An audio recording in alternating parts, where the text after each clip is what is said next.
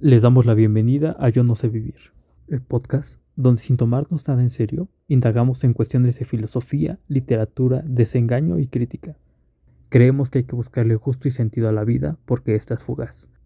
Quienes vamos a morir les saludamos. Comenzamos.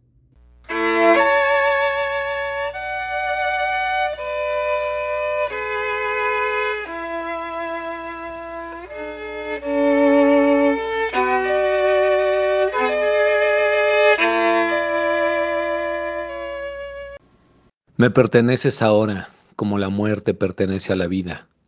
He comprendido a través de tus palabras toda la angustia de tu cuerpo que aspira ya, por el deseo, a una muerte tibia y apenas perceptible. Les damos la bienvenida a Yo no sé vivir.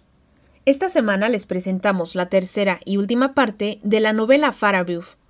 Poco a poco nos aventuramos en los simbolismos de los últimos capítulos que, acompañados de una fotografía bastante inquietante, nos revelan que la tortura deviene por la eternidad en un escalofriante final. Asimismo, buscamos encontrar un sentido o una esperanza que nos salve de la condenación eterna. Comenzamos. Ahorita vamos al capítulo 7. Está muy cabrón porque justo la manera en que nos describe el suplicio es objetiva. O sea, nos está haciendo una descripción minuciosa, no emocional, como en un manual de anatomía se toma un brazo y se amarra de esta manera y se hace de este otro modo, pero no nos está, no pretende hacernos sentir nada. Nos hacen suponer o sospechar que es la enfermera la que se tortura, pero no sabemos. En parte la tortura consiste en contemplar la tortura. La pregunta es, ¿te sientes desfallecer? No es suplicio, es una forma de escritura. O sea, incluso nos está describiendo al suplicio no como suplicio, sino como una forma de escritura, como algo objetivo, algo que no duele. No queda nada de nosotros y esa ausencia de todo nos embriaga. Es algo muy raro como los registros, la manera en que está describiendo la tortura, pretende separarnos de la emoción de la tortura cuando nos dio la emoción que correspondería a este evento, ¿no? Construye con mucho cuidado la analogía de la tortura con las indicaciones del manual o el breviario de Farabeuf para la amputación de miembros. Presenta cómo dirigir la incisión, las incisiones sin confundirse uno mismo con la imagen en el espejo que representa en donde tienes que verte, cómo hay que aplicarle al, paciente que la imagen en el espejo eh, no es la misma que yo, o sea, que el brazo corresponde, que no corresponda, que mi derecha es su izquierda, pero su izquierda no es mi derecha, para que no le acabe yo amputando el brazo que no toca, que, es muy complicado, pues, ¿no? O sea, si, si dices, es que el, hígado está del lado derecho, por decir algo igual, y no está del lado derecho. ¿Alguien sabe de qué lado está el hígado? Sí, está del lado derecho. Eso, bien por mí. Este, pero mi lado derecho, o sea, si yo voy a intervenir a un paciente, no tengo que intervenirlo para curarle el hígado a mi derecha, sino a la suya. O sea, tengo que invertir el papel de paciente y, médico para decir, no, no, pues al revés. Entonces, aquí lo que está haciendo es construirnos la imagen de la tortura con la misma lente con que se describe el manual para hacer incisiones, tomar precauciones en una intervención médica. O sea, nos está apartando de la emoción de la tortura. Justo todas estas precauciones que describe del manual de, cirugía son precauciones como para no perderse en este espejeo del otro. Contemplar las cosas, pues, o, actuar como cirujano, contemplar en un espejo es perderse a sí mismo, es participar en la imagen. Entonces empezamos a sospechar aquí, pues, que mirar la foto leer la descripción del suplicio, es también confundirse con el supliciado, es empezar a ocupar en alguna manera la, la posición de esa persona que está siendo cortada en pedazos que como no podemos distinguir bien entre mi derecha y su derecha y mi izquierda y la suya, y, y, esta situación de espejo entre los ojos que miran y el objeto mirada, entonces empiezo a ocupar yo como lector el lugar del supliciado, del verdugo y del testigo. O sea que de repente estoy en todas partes a la vez, implicado en este hecho, pero el discurso o la manera en que está narrado el, suplicio me hace pensar que no tiene que ver conmigo, pues no siento este horror, no siento este dolor. Y sin embargo, Otra vez nos hace una apelación aquí el texto en segunda persona y nos dice, eres tú. Ese rostro contiene todos los rostros. O sea, ahí ya te está diciendo, güey, y ese torturado, y ese que está junto, y todas las personas que están apareciendo ahí, ese eres tú. La pregunta es, ¿el rostro de quién, güey? O sea, ese rostro que está diciendo, ese rostro es el tuyo, ese rostro contiene todos los rostros, ¿a qué rostro se refiere? ¿Al del supliciado? ¿Al mío? ¿Al de cada uno de ustedes? A todos y a ninguno. Precisamente esa es la, parte evanescente de la segunda persona. Tú es todos y es nadie. ¿Acaso lo que está pasando es que asistimos a una iluminación porque justamente nos damos cuenta de que todos somos todos, pues que como la canción de Yo soy la morsa, ¿no? Yo soy tú y tú eres él y él es yo y todos estamos juntos, güey.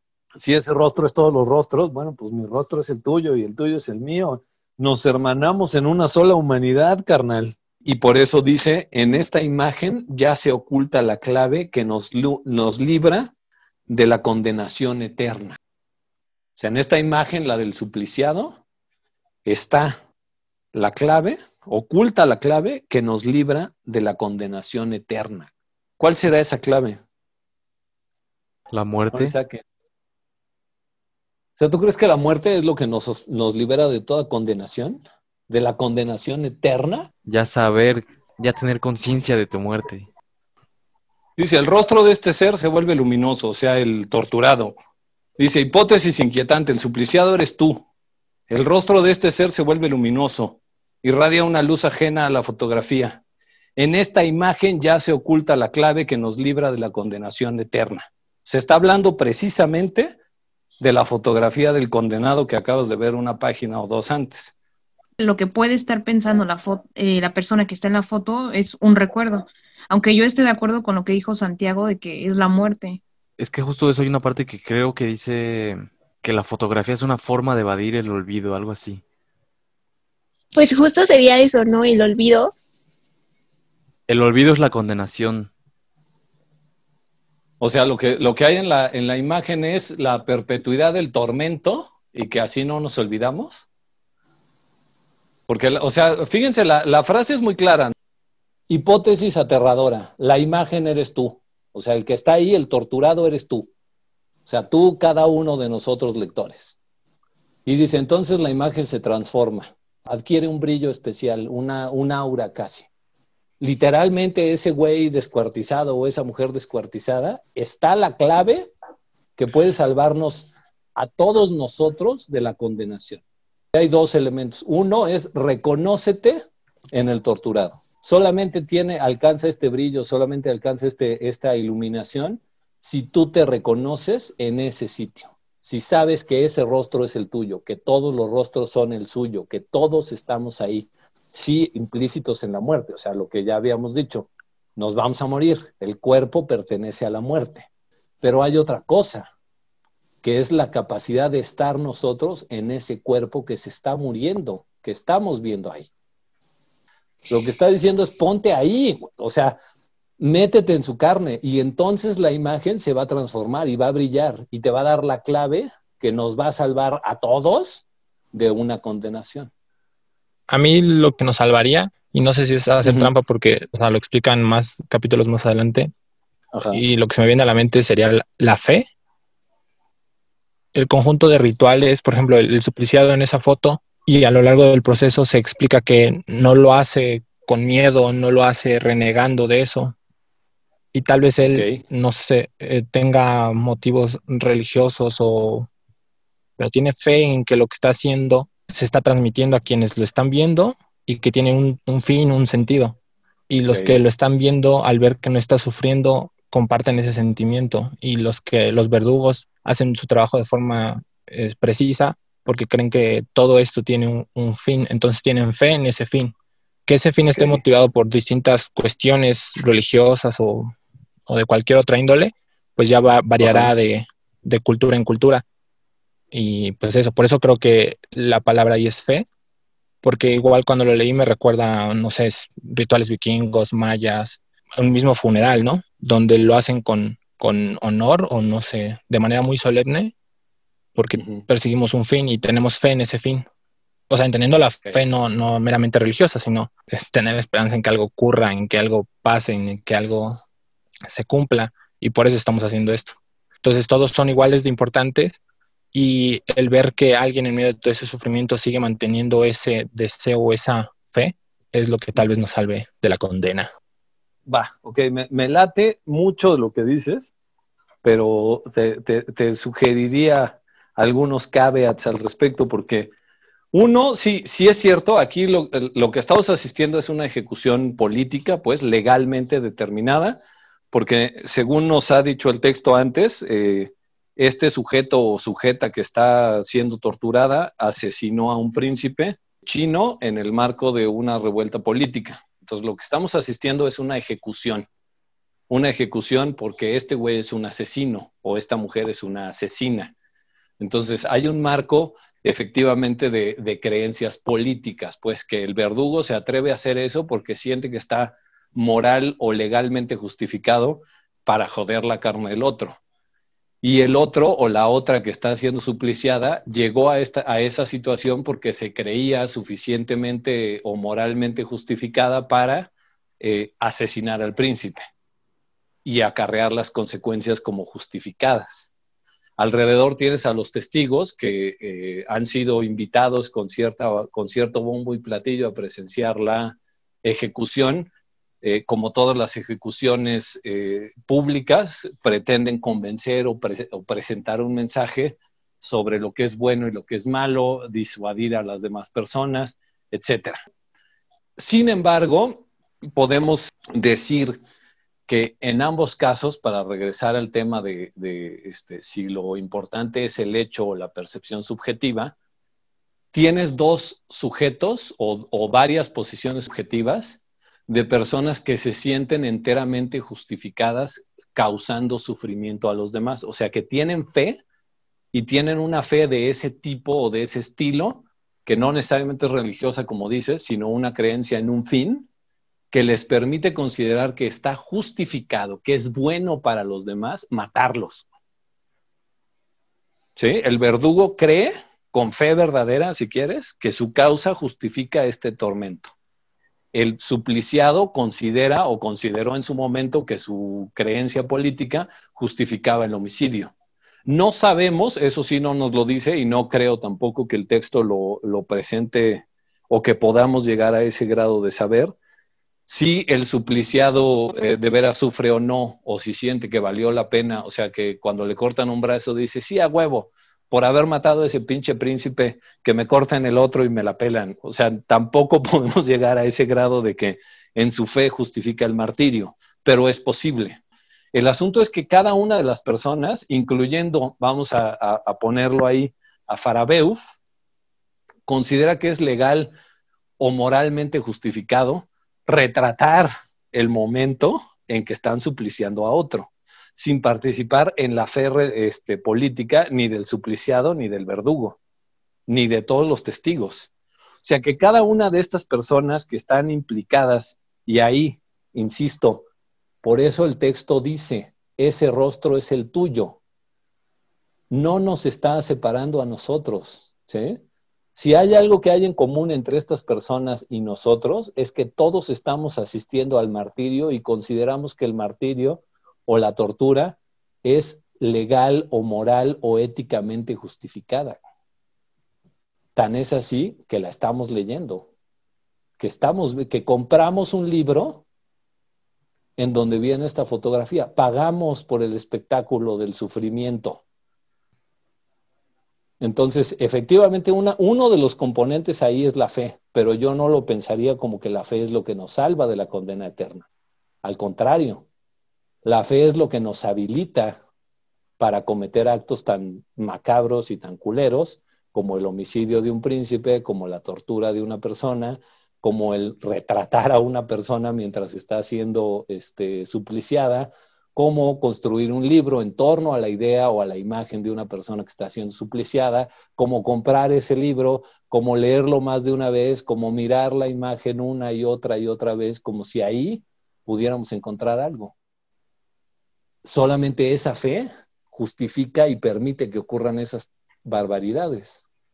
Porque además, en, o sea, en el gran libro de la historia, pues no sé si este, esta tortura salvó millones de vidas o no, o si habilitó el progreso de la humanidad o qué chingados, pero lo cierto es que aquí en el libro es espectáculo.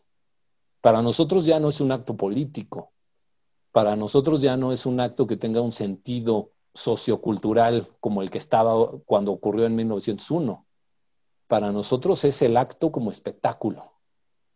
Para Farabeuf, que tomó la foto, es el acto como espectáculo.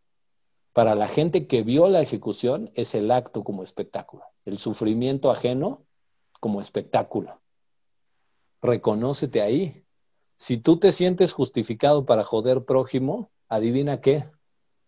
Todo prójimo se siente justificado para joderte a ti también. Lo único que te tiene ahorita que del, lado opuesto de testigo y no de sufriente es que a nadie se le ha ocurrido una justificación para hacerte eso. Pero pues dales tiempo.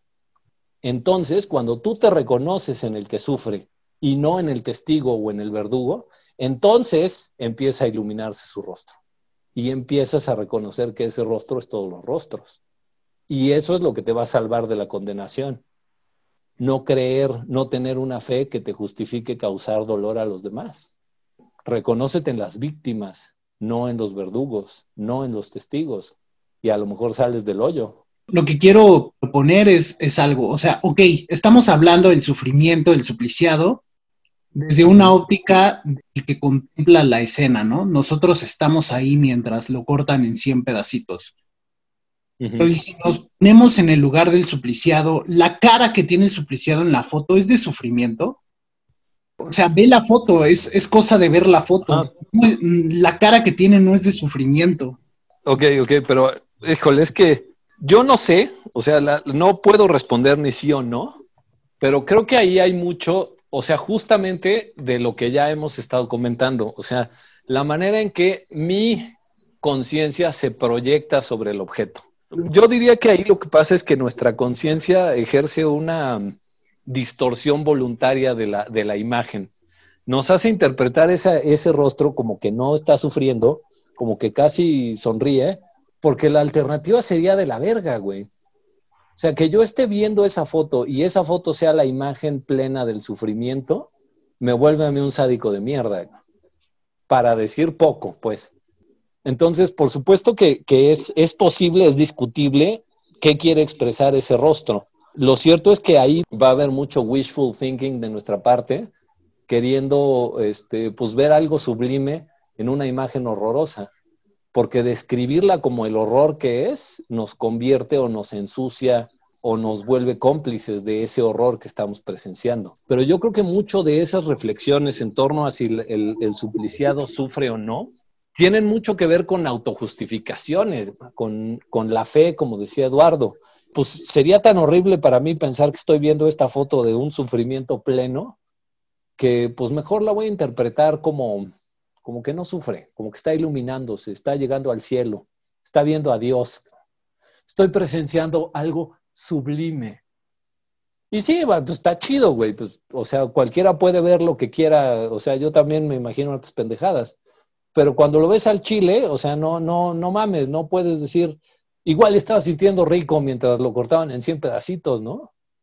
Y yo creo que esa es una fuga que compartimos todos como civilización, como personas, de que ante una muestra clara de una violencia tan cruel como esta que estamos viendo, le buscamos otras interpretaciones para no vernos en el espejo y vemos esas interpretaciones como reales porque ya dijimos, hay un juego de memoria, hay un juego de, en que no puedes distinguir porque todos son representaciones mentales y no hay hechos objetivos, le puedes atribuir una, eh, una emoción que quizá no tiene, porque esa emoción tranquiliza tu espíritu en lugar de acusarte como debiera.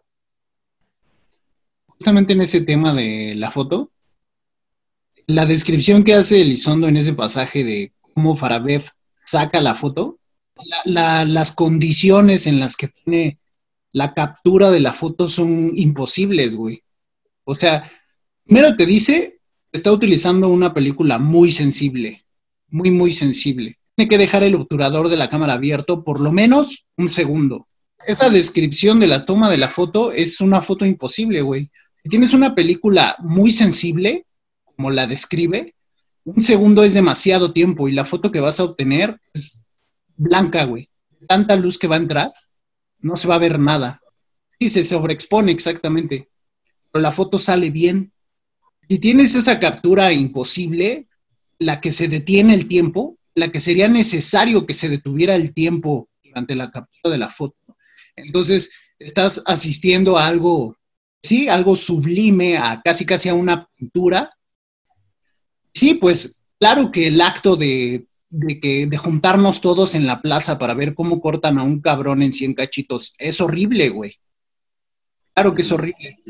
Pero las condiciones, la ficcionalización de la foto que hace Elizondo, la está haciendo de una manera muy puerca, como tú dices, Eric. O sea, la está poniendo en un sentido en el que nos dice, hey, esta foto es, casi, casi es porno, ¿no? O sea, es contenido acá para que prendas y, vayas a imitar el acto con, tu chica. Es lo que hace Farabev al final.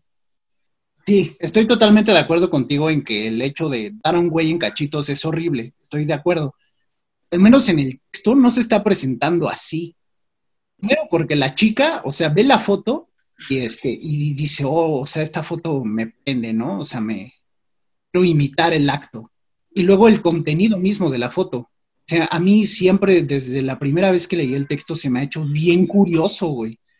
¿Cómo es posible que ya no tienes brazos, ya no tienes piernas, torso está rotado en cachitos y estás casi sonriendo, güey? ¿Cómo es posible eso, güey? Ninguno de nosotros puede saber qué cara pondría en esa circunstancia, nadie, porque no pasa, no tenemos la experiencia. A veces es esa especulación sobre qué cara debería tener el supliciado o la supliciada, es similar a, estas cosas que, que, luego pasan en los procedimientos de violencia sexual, en que dicen es que no gritó, ¿no? O es que no se defendió, o es que si hubiera sido yo habría hecho esto y esto y esto y aquello. Pero lo cierto es que pues no puedes, güey. O sea, no, no podemos ocupar la, la, posición subjetiva de quien está en la tortura porque no tenemos nada contra qué comparar la tortura. Solo puede torturar quien ha resistido a la tortura. O sea, te, te está diciendo, güey, no pretendas que entiendes lo que está pasando o que puedes interpretar lo que está pasando, porque solamente quien ya lo vivió puede entender ese pedo. Literalmente el capítulo termina diciendo, la ambigüedad de la escritura china es maravillosa. Y de esta forma en que se concreta allí, en la imagen del supliciado, podemos deducir todo el pensamiento que es capaz de convertir esta tortura en un acto inolvidable.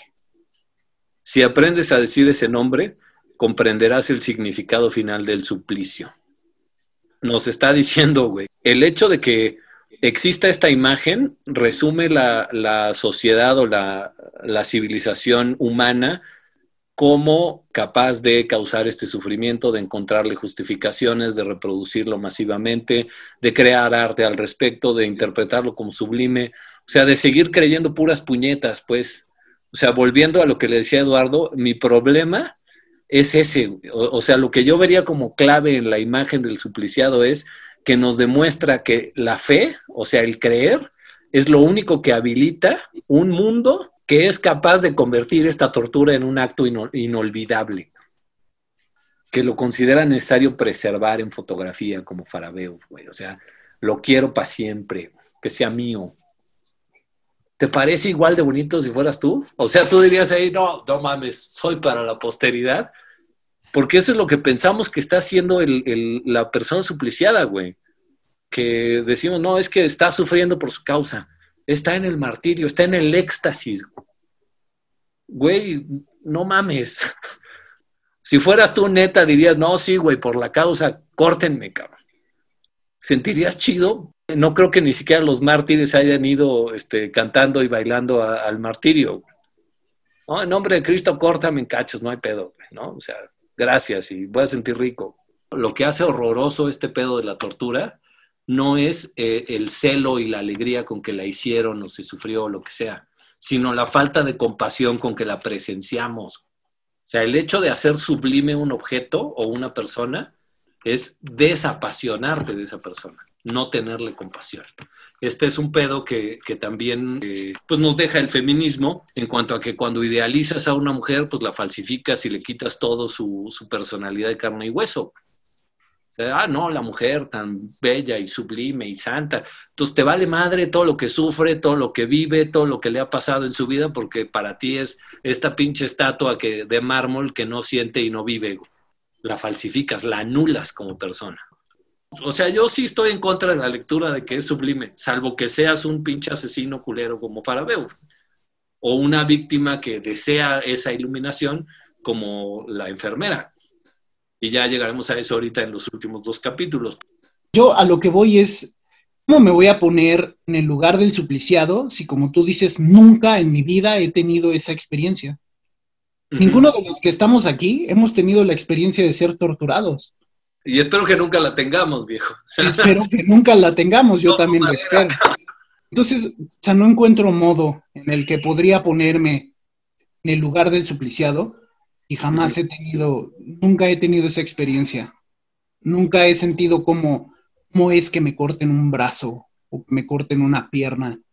Y mientras no sea así, mientras siga teniendo mi vida normal, jamás sabré cómo es esa experiencia. Solamente puedo reconocer la experiencia del que contempla la escena, ¿no? El que está ahí mientras cortan en cachitos. El que está ahí cuando bajan a un güey de la combi y se lo agarran a putazos. y yo también participo. Solamente conozco esa experiencia, güey. Nunca he sabido cómo es la experiencia de que a mí me bajen de la combi y me agarren a putazos, porque no lo sé. Me, acuerdo que en algún lado leí, tampoco lo tengo muy presente, la verdad, entonces igual y la estoy cagando un poquito. Pero me acuerdo que las circunstancias reales, las que se sacaron la foto, la, la, la foto del supliciado, este güey le sacan la foto porque lo mandaron a ejecutar porque este güey mató al príncipe como una venganza. Porque el príncipe ejerció su derecho de pernada. ¿Saben cuál es el derecho de pernada? Sí, sí, que se puede acostar con todas las mujeres que en su primera noche nupcial. O sea, el, rey va primero, pues. Antes que el marido, el rey. Exacto. Entonces, el príncipe ejerce su derecho de pernada sobre su esposa. Este güey así todo putado, ¿no? Así como ni modo, es lo que voy a hacer? Voy a matar a este cabrón. ¿Lo mató? Entonces lo mandaron a ejecutar, este, cortarlo en 100 cachitos y todo. Y ahí es en donde entra la son, la, la, lo que yo interpreto como la sonrisa del supliciado. Es lo que nos va a salvar de la condenación eterna, güey. Pues la muerte. Ok. Lo eterno solamente lo podemos vivir mientras seamos inmortales, mientras vivamos por siempre. Eh, justamente esa es, la premisa de lo eterno, ¿no? O sea, pues, es algo que dura hasta el infinito, güey. Ante la muerte ninguna experiencia es infinita. Quizá la misma muerte es una experiencia infinita, pero igual lo mismo, no hemos experimentado eso, güey. No sabemos cómo es morirse. No, es que justamente una de las cosas es que, pues no, este güey no salió, no zafó de la condenación eterna. De hecho, el supliciado está en la condenación eterna ya lo habíamos platicado, la fotografía es la anulación del tiempo. Y cada vez que se ve la fotografía y se reproduce la fotografía, pues ese güey sigue atorado como espectro en el momento de ser torturado. Es el signo, la, tortura es el resumen de un mundo donde es posible actuar de esta manera, donde tiene sentido actuar de esta manera. Pero quizá la salida o la llave o la iluminación, lo auténticamente sublime, sería reconocernos en los que sufren, como dices, reconocerme no solo en el güey que se putearon en la combi, también reconocerme en el ratero, güey, porque pues, igual y no es que se subiera a la combi porque le gusta, O sea, yo no sé, pues, pero igual. Y también reconocerme en el chofer que dijo, no, no sé qué haya dicho, pero, pero algo tuvo que haber sentido y reconocerme en la esposa del ratero en su mamá o sus hijos que lo vieron llegar todo puteado al día siguiente, sin calzones y ahí en la calle corriendo encuerado porque lo acaban de madrear. O sea, no sé, güey, pero necesitaríamos ponernos en todas las posiciones subjetivas para dejar de darnos en la madre unos a otros. Ya vamos a, entrar al, capítulo 8, pues, para, para entrarle así sabroso.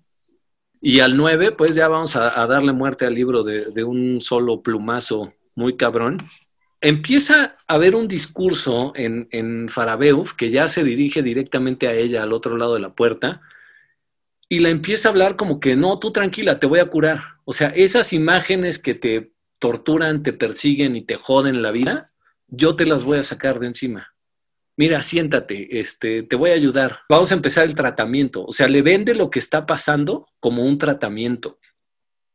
No le pregunta a ella, oye, este, reina o, de Sainz o Madame Bisturí o enfermera, eh, ¿te gustaría que te torture? O sea, no hay un consentimiento de ella, pues no, nunca se lo pide literalmente. Ella dice, me gustaría haberme entregado a ti muerta. Pero en este caso hay, hay este juego que de arrepentimiento, de desestabilidad mental, como de histeria provocada, de gaslighting que le está, que le está pasando a ella, que por eso le habló desesperada, güey, me está llevando la verga, güey, ¿qué pasa conmigo? Ayúdame. Y llega este güey con el pretexto de ayudarla, de darle un tratamiento nuevo, porque le dice en el capítulo 8, bueno, ahí va el tratamiento, esto va a estar chido.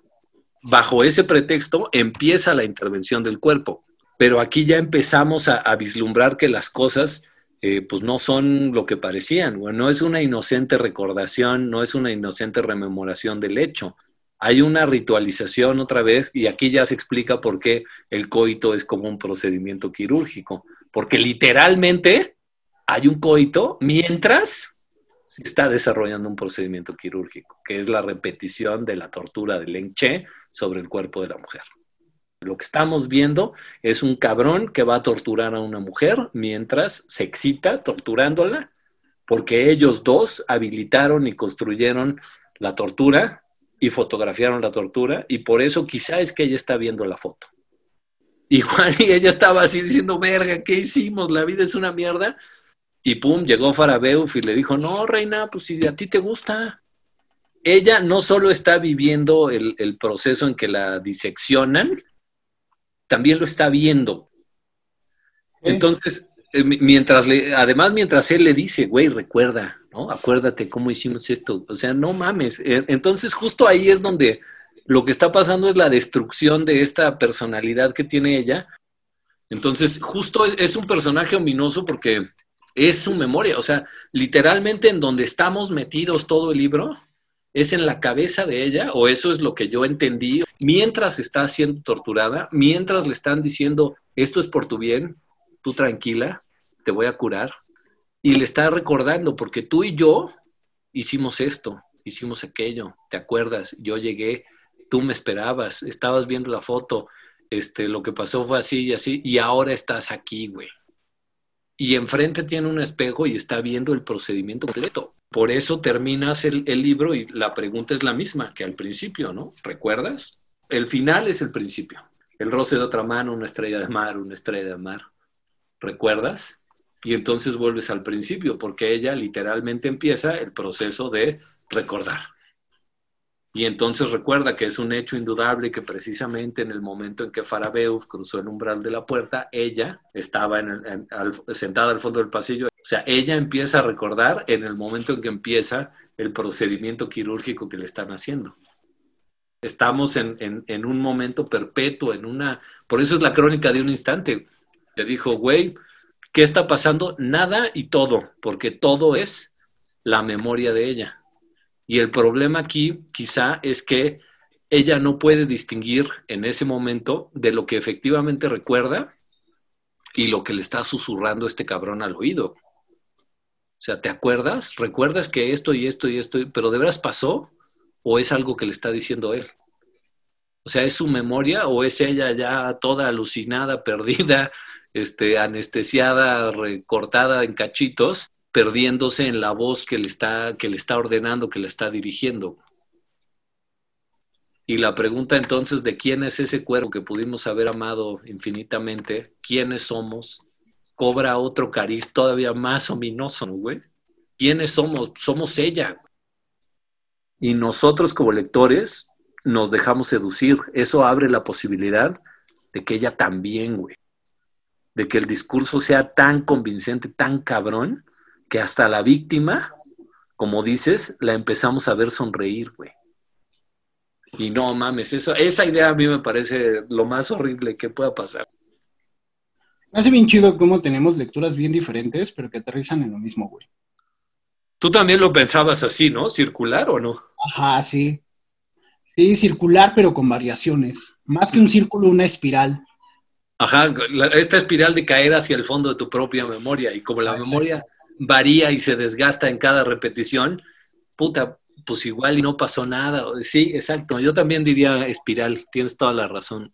Sí, porque incluso pesar de que la palabra al principio y al final es la misma, ¿recuerdas? Igual y suena mamada, ¿no? Pero están escritas de formas diferentes, güey. O sea, al principio la abre con el recuerdas y te pone unos puntos suspensivos y después el signo de interrogación que cierra, ¿no? Y al final no es así, te pone recuerdas, pone el signo de interrogación, luego los tres puntos A huevo. Exacto. uno dice, no mames, son cosas meramente tipográficas. Pero en el caso de Elizondo, que al menos para mí, que soy así todo un fanboy, Ajá. nada es casual, güey. Como con Borges. Ya vimos que con Borges nada de lo que escribe es casual, güey. Sí. Nada es accidental. Yo creo que en, en Elizondo pasa lo mismo, güey. Entonces, el hecho de que abra y cierre con la misma palabra, va, ok, es la misma palabra. No está escrita de la misma forma. Entonces, yo diría que es una espiral porque el principio no es el final, No a pesar de que, a pesar de que es la misma palabra, ¿no? Por eso encuentras tantas variaciones en, a lo largo del texto, ¿no? O sea, y te confundes, que es precisamente la intención. Llega un punto en el que dices, no mames, ¿quién es ese güey? O sea, ¿es Farabev? ¿O, o es el de la playa? ¿O es el de la casa? ¿Quién es? ¿O todos son el mismo? Yo, yo me inclino más hacia esa lectura, ¿no? Porque es un libro que está escrito a la forma de un Aleph, ¿no? O sea, en el que el instante, el, contenido del texto transcurre en la memoria de la mujer cuando le preguntan, oye, ¿te acuerdas? Entonces todo lo ve al mismo tiempo, como en un Aleph. No es sucesivo y sin embargo el lenguaje que es necesario para escribir una novela, sí lo es. Ahí es en donde yo creo que está el valor de la novela, güey. Sí, estoy completamente de acuerdo contigo. O sea, justamente lo, lo que decíamos y coincidimos, pues al final ese es el tema, ¿no? O sea, lo que está haciendo Elizondo aquí es conciliar el arte del tiempo y el arte del espacio. O sea, te Ah, está sí. sumiendo en el preciso momento de recuerdas y que todo ocurre en el mismo momento para la memoria de ella. Eh, a ti te lo presenta distendido para que vayas apreciándolo en todas sus, sus formas, pero cuando lees la palabra recuerdas, inmediatamente regresa al principio y empiezas tú también a caer en esta espiral este, salvaje de memoria y de recuerdo. Entonces, no mames, está, a mí también me parece que está muy cabrón. Agregaría que hay, hay un momento en que la voz de- del torturador, pues de, de quien la puso en la mesa de operaciones, le dice o le sugiere que él no es Farabeu. Casi al final del capítulo 8, ¿cuántas veces al pasar las páginas de ese libro que describe la mutilación del cuerpo en términos de una disciplina metafísica, habrás pensado que yo soy Farabeu? No mames, igual y el homicida no es Farabeu, güey. Pero ella los está confundiendo. O sea, en, este abrazo eh, de tortura erotizada, el torturador o el homicida se confunde con la persona amada realmente. Porque la mente se fuga y prefieres morir a manos de quien quieres que a manos de un culero desconocido. Y hay otra, otra frase que también es eh, particularmente aterradora en, en términos de, de violencia y de, de la relación que existe estrecha entre violencia y deseo. En el mismo capítulo 8, él le dice que el instante en que por la amplitud de mi deseo supe que eras mía. Puta, te tenía tanto deseo de, de hacerte esto que te estoy haciendo que ya sabía que eras mía. O sea, hay un deseo de venganza, como decías tú, por la pernada, o un deseo de tortura por, por este crimen político, lo que sea, que dice, es tal mi deseo que te reduje a objeto y ahora me perteneces. Y vuelvo a la pregunta, entonces, ¿de quién era el cuerpo? ¿Es de ella todavía? ¿O ya, este, pues, valió madres? Y su memoria es maleable, etcétera. O sea, nos está presentando preguntas muy, muy incómodas sobre la naturaleza del deseo y su relación con la violencia. Y a ese respecto yo diría pues que mi, gran conclusión de, de qué nos está diciendo Farabeuf, pues es que la vida es un prolongado suicidio, que el amor es una prolongada tortura y que es la misma tortura la que nos fragmenta y la que nos une. No mames, yo quiero dar las gracias, güey, porque trajeron a la mesa este libro y neta hubo un día que sí lo acabé de leer, güey, estaba así en la noche acabándolo de leer y dije, no mames, ya me estoy volviendo loco, esta madre me está volviendo loco. Porque sí, sí es como un mareo, sí te marea un chingo estarlo leyendo y pues hay partes que sí siento que no, o sea, aunque las leí, siento que como que la escena no la pude recrear bien. Entonces te digo que yo tengo la idea de que habían dos mujeres también. Y ahí es como esas confusiones, ¿no? De que no pude armar bien la escena, pero en general sí todo igual. Siento que este es momento para decirles como una idea que me llegó, que siento que el libro hace algo como lo que hace Pulp Fiction. Que la primera escena es que están en el dinner, pero ese dinner ya es la última escena. Ah, Entonces, no sé, qué era como plantearles esa analogía ahí que encontré. Y pues ya nada más así, a mí también me gustó un chingo cómo hace, cómo logra marearte. Nada más con pura narración. No, no había pensado en Pulp Fiction, pero justo, güey. O sea, te ata en un nudito el principio y el final de la historia y, te, lleva a revivirla, güey. Qué, qué chida idea, ¿eh? Melissa, a ver, ¿cómo viste? Bueno, me di cuenta con este libro que soy sado. no, no es cierto. Bienvenida al club, yo te ayudo. no, yo creo que lo sublime de este libro está en que, en la forma en la que Elizondo, pues hace que nos guste todo lo que está diciendo, la parte sádica, la parte triste. Yo creo que por eso nos prepara en todos los capítulos, para que cuando veamos la foto del chino no nos sintamos mal. O sea, que al contrario, o sea, digamos, ah, pues qué padre, ¿no? O sea, qué raro. Lo sigues leyendo y te sigue gustando. Y siento que a partir de los últimos capítulos empieza a hablar más como de erotismo y mi capítulo preferido fue el último, que fue por el que empecé, porque cuando terminé de leer ese capítulo, o sea, dije, ay, qué bonito le habla a la chava. O sea, sí la está seduciendo. No sé si Fer sintió lo mismo así como mujer, después de que lo haya leído, que dijo, me recordó mucho a Diario de un Seductor de este Kierkegaard y la forma en la que conquistaba a las mujeres con las que iba a salir. Y cuando terminé de leer ese capítulo, en lugar de decir, ay, no, qué triste o ay, qué feo, pues fue como, qué bonito le habla. O sea, sí, la está seduciendo, 100%. Y todo eso lo podemos ver sí en los capítulos, pero siento que se explota más en los últimos dos o tres. Pero pues me encantó este libro, me fascinó. Ha sido de mis preferidos de los que hemos visto hasta ahorita. Y entonces, Fer, ¿tú qué, nos, qué traes a la mesa? ¿Qué nos dices? Sí, también te sentir así e, esa atracción incómoda, como dice Melissa, porque la neta es que sí, o sea, en, la posición en que uno se ponga se siente incómodo. Sí, bueno, yo no tanto, o sea, sí dije, ay, sí, sí la está seduciendo, pero cuando lees todo el contexto, o sea, terminas de leer y ya ves todo el contexto, no, no se me hizo tan lindo como dice la o sea, dije, no, para nada, es lindo. Pero sí me gustó, solamente que, por ejemplo, yo cuando lo leí, lo leí súper rápido, entonces mal lo entendí como mucho y lo tuve que volver a leer. Y cuando lo volví a leer, es como de esos gustos culposos, porque o sea, sí me gustó, pero, o sea, como que no estoy tan de acuerdo con todo lo que pasó y tengo como muchos sentimientos encontrados. Creo que es el chiste. O sea, por eso decía yo que el tema es que te hace vivir todo. O sea, no, no puedes salir de Farabeuf así como indiferente. Hay cosas que te gustan, hay cosas que te horrorizan, pero ya las viviste.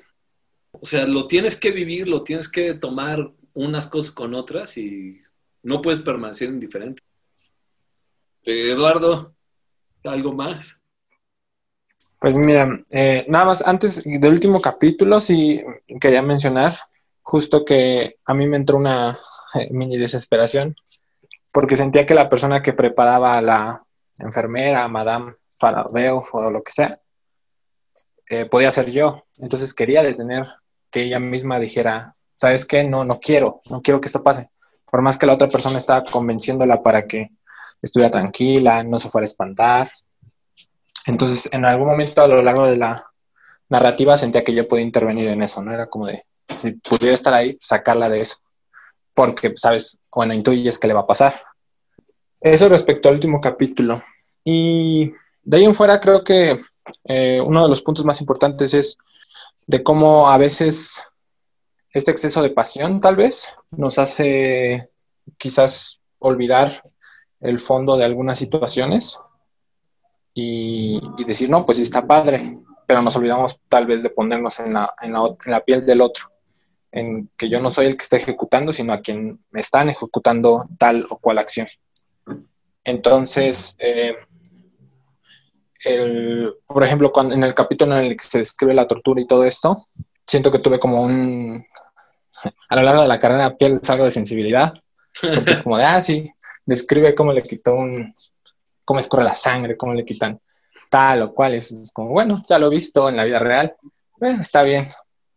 Entonces, en ese aspecto fue como que no me, quizás físicamente, no me llegó a erizar la piel en esa parte. O sea, a mí me espantó más el, el personaje como de lo que le iban a hacer a la enfermera.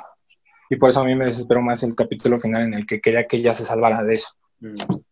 No, no, sentí tanta emoción en ese sentido como de, no, pues sí, la sangre y como desgarraron sus pectorales mayores o lo que sea. Esas pues son igual visiones que cada quien tiene basado en, su experiencia, ¿no? No sé, tu experiencia propia también define la lectura que vas dando a los libros. Fue un libro que me gustó bastante por eso, porque hace un, como dice un refrán, hecho el truco, está hecha la trampa. te pone una situación en la que te expone a, a las emociones, pasiones de algo no convencional y tú puedes, o sea, juegas en esas emociones, en decir, oye, pues sí se ve muy padre, este, a lo mejor es algo que yo nunca he vivido, pero, uy, ojalá se salve, ¿qué es real? Yo no soy real, ¿yo estoy participando en esto o no estoy participando en esto? No, está, está chido, ¿eh? Porque justo ese, ese ángulo de que tú ya lo, lo viviste porque pues estudias medicina, entonces tú sí has cortado cachos de cuerpos, sí, sí, le da un, un twist bien chido. Yo solo he cortado cachos de animales en veterinaria, pero no, no me han dejado pasar al anfiteatro de medicina. Entonces, este, sí, sí es cierto eso de que te, o sea, te insensibilizas un, un, poco, un buen. Los médicos que conozco están bien psycho, güey, en eso. Al respecto de Farabeuf, pues acá comparto con ustedes un par pues más que reflexiones como de las emociones que me produjo la propia lectura. La principal para mí fue la incomodidad, ¿no? En muchos aspectos y niveles. A mí me generó confusión, no solo respecto de la forma en la que está redactado el libro, respecto de la propia existencia. O sea, durante el libro, digamos, que yo identifico eh, al menos cinco personajes principales. El primero, pues el doctor que da nombre al libro. Otro personaje muy, muy claro es la enfermera otro hombre y otra mujer cuyos nombres quizá no, no conoceremos o, quizá conoceremos profundamente. Una quinta voz quizá particularmente, no sé, distinta. Yo lo primero que identifiqué fue como, ok, si tenemos estas cinco voces e iniciamos con Farabeuf, di por sentada que Farabeuf existe. O sea, existe sin lugar a duda y a todo lo largo del libro yo jamás cuestioné la existencia de Farabeuf. Eh, al principio esto pues no, no me da como pues ninguna sensación rara, o sea, más bien me pareció como lo usual.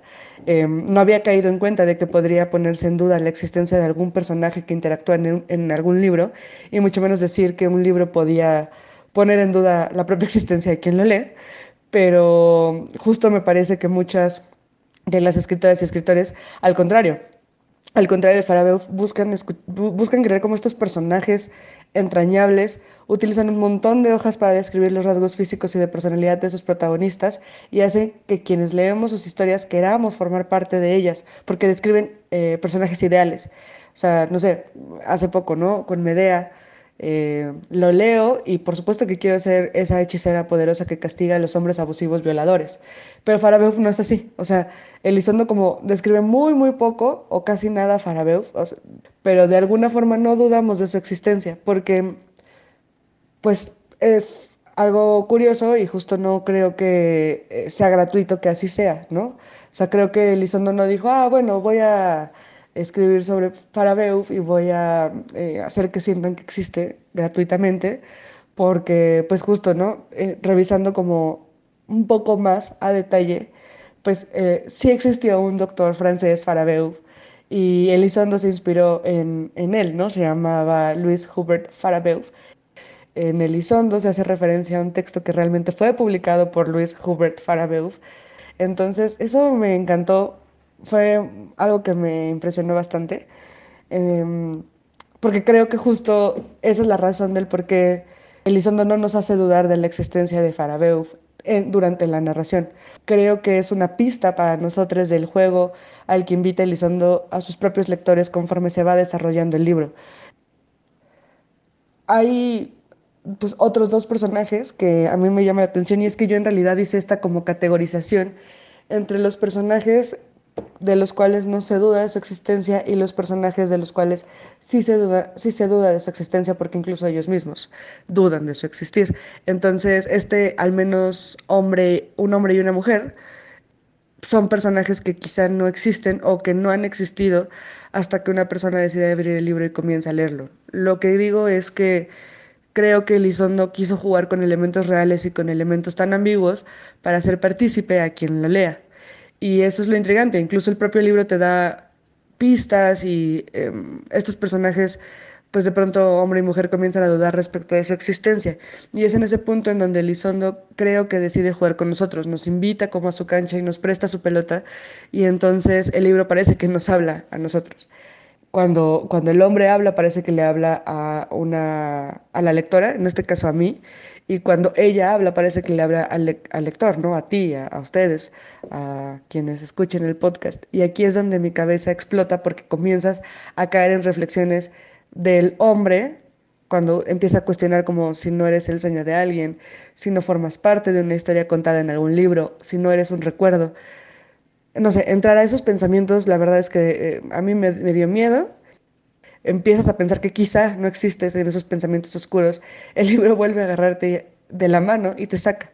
¿no? El propio personaje hace referencia al solipsismo, em, que basta con que lo googlemos y sabe que es como una doctrina filosófica que señala que el sujeto pensante eh, no puede afirmar ninguna otra existencia salvo la suya. Em, pero pues por salud mental dejas de lado ese pensamiento y decides asumir como tu propia existencia pero no como la conoces, que eso es lo, interesante de, la forma en la que redacta esta parte de Lizondo. O sea, eh, decides asumir tu propia existencia como los propios personajes deciden asumir su propia existencia y dejar de pensar en si existen o no. La asumen como, como lo que es, como existo. El libro te hace asumir otra, otra existencia dentro del propio texto. Y por eso creo que no hay una descripción no hay muchos nombres, no hay características ni rasgos identificables para ese hombre y esa mujer, porque probablemente ese hombre seas tú, o él, o todos, y esa mujer sea yo, o nosotras, o cualquiera que lo lea, pues se puede reinterpretar todo de distintas formas, ¿no? La enfermera es otra voz que yo asumo como existente, o sea, no, no dudo de su existencia y creo que asumo, la asumo más bien porque justamente nadie duda de ella. Y pues la quinta voz, que de pronto parece narrar hechos, de pronto parece que interpela, esta quinta voz que creo que de pronto cuando narra hechos nos va soltando como cierta información, nos confunde, interpela a Farabeuf por algo, parece que le interroga respecto a algo que ocurrió justamente en, enero de, 1901, ¿no? El, este día 29 de enero de 1901.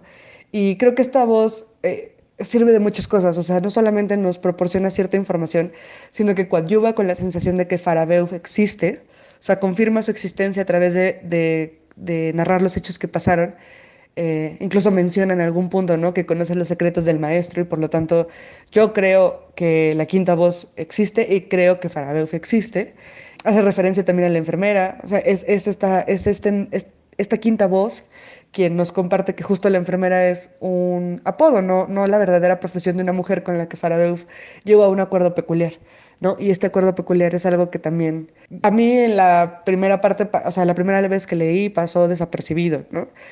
Y tiene que ver mucho, yo creo, con pero sí, las intervenciones de la quinta voz parecen eh, incluso, o es algo que yo al menos así lo interpreto, me da la sensación de que las intervenciones de la quinta voz parecen ser una precuela de otra historia anterior y, y, van tomando sentido, lo que les comentaba, o sea, va tomando mucho sentido eh, desde mi perspectiva con lo que está en francés, ¿no? O sea, quizá ahí hay como muchas interpretaciones de quién podría ser esa quinta voz, pero le creo, pues, porque parece estar involucrado con un evento histórico que pasó en 1901 en China. Entonces es algo que la verdad es que está muy fuerte. Otra cosa de como temor, confusión, un poco la, erotización de la tortura que, que, está en todo el texto de Farabeuf, porque la forma en la que Elizondo narra las amputaciones, los cortes, las disecciones del cuerpo, es una cuestión que genera sensaciones realmente extrañas, porque es tan particular la forma en la que lo escribe, tan sensual quizá, que podría cambiarse o podríamos cambiar las palabras bisturí, sierra, pinzas, por un objeto suave, o sea, una flor o la propia mano y sería un texto erótico. Creo que Elizondo juega bastante con, con ello a propósito. Dice como, entonces recordé también la sensación del metal que me hubiera ceñido en tu abrazo y las caricias olorosas a formol que a todo lo largo de mi cuerpo tus manos quirúrgicas me hubiera prodigado en esa casa llena de espanto y de la delicia del cuerpo humano abierto de par en par, que para siempre hubiera esperado tu caricia. Si cambiamos metal, formol, quirúrgicas, perfectamente estaríamos ante una narración erótica. O sea, creo que justo esta forma romántica, entre comillas, en la que se narra estas intervenciones al cuerpo hace que no necesariamente genere horror a la hora de leer que están cortándole el brazo a alguien. Creo que el horror está en pensar que no me estoy escandalizando. Pues no te escandalizas y entonces cuando te das cuenta que no te escandalizas y estás pensando como, ¿y si me gustará esto entonces? O sea, justo seré yo esta mujer. Es algo que me perturbó pues demasiado en algún punto de la lectura. Este tipo de narración aunado con el hecho de que de pronto los personajes sin un nombre expreso dialogan con el lector resulta particularmente incómodo. Desde mi propia experiencia, al leerlo al principio pensé, ok, o sea, entiendo perfectamente que existen prácticas sexuales alternativas saludables, como el bondage, la dominación, sumisión, sadismo, masoquismo, etc. O sea, prácticas en las que pueden existir algunos actos que podrían considerarse tortura. Eh, no sé, como flagelar a la, pareja o quemaduras, uso, uso de pinzas em, o ganchos para, para atravesar la piel. Pero vaya, no buscan terminar con la vida de alguien, o al menos no es el propósito último. No están cortándole las extremidades a sus parejas sexuales. Pero cuando el hombre sin nombre habla y se dirige específicamente a la persona mujer, repele el miedo de llegar a la fotografía. Cortan esto, cortan lo otro y no te repele estrepitosamente, pero conforme empiezas a notar eso, yo al menos sentí mucho estrés de llegar a ver la fotografía y sentir placer. O sea, esa pequeña idea plantada en el libro de vez en vez me confrontó con la posibilidad de sentir lo que la mujer sintió al ver la fotografía del suplicio. Eh, la verdad es que daba miedo poder descubrir que esa podía ser yo, ¿no? que podía sentir gozo con el tormento o martirio de otra persona. Y esa forma de meterte al libro es la forma desconcertante, o sea, es tan desconcertante que te va llevando de modo que cuando avanzas, o sea, y te va llevando de formas muy sutiles, porque no es que te diga, oye, tú eres esta persona, ¿no? O sea, y quizá ni siquiera esa fue la intención de Lizondo, quizás sí, no se sabe, pues, pero te va llevando de un modo que cuando vas avanzando capítulo, capítulo, capítulo, y llegas hacia el capítulo final, él te sigue hablando a ti y por eso quizá fue una experiencia muy distinta para mí. Hablando específicamente de la narrativa, en el último capítulo, al ser una sola voz, en algunas hojas no hay párrafos, no se cortan las ideas, es una especie de monólogo que al mismo tiempo eh, a mí me pareció que abonaba más a esta sensación de asfixia, sin descanso, de estrés, de que ya va a llegar. Entre más leía y más leía y más leía, me daba mucha más tensión, más ansiedad. Entonces piensas que probablemente podrías hacer algo para que eso no ocurra, pero no, o sea, te das cuenta que no puedes, ¿no? Como si quisieras alejarte de algo, de ese lugar, pero te das cuenta que no puedes hacerlo. O sea, no puedes hacer nada para cambiar el curso de lo narrado o lo escrito por Elizondo. O sea, lo escrito está y no va a cambiar. Así que no quedó de otra, pues más que abandonarse el desenlace a manos de, de Farabeuf, ¿no? Que es lo que el hombre te está diciendo. Como no pongas resistencia, déjate, déjate llevar y es lo que terminas haciendo. Gracias por escucharnos. Los esperamos la próxima semana en donde analizaremos la novela Nada de Jane Teller que gira en torno a la idea descubierta por uno de sus personajes, que nada es importante, así que no merece la pena hacer nada. Seguramente todos nos hemos sentido de esta forma en algún momento de nuestra vida. Y si es así entonces, ¿por qué seguimos haciendo lo que estamos programados a hacer? Ir a la escuela, trabajar, tener hijos, si todo va a terminar un día y ese día nos convertiremos en nada. Desde esta perspectiva nos propone la duda sobre el significado de vivir y nos contagia de desesperación para encontrarle un verdadero sentido a nuestra vida. No olviden seguirnos en nuestro Instagram y leer nuestro blog. Eso nos ayuda bastante.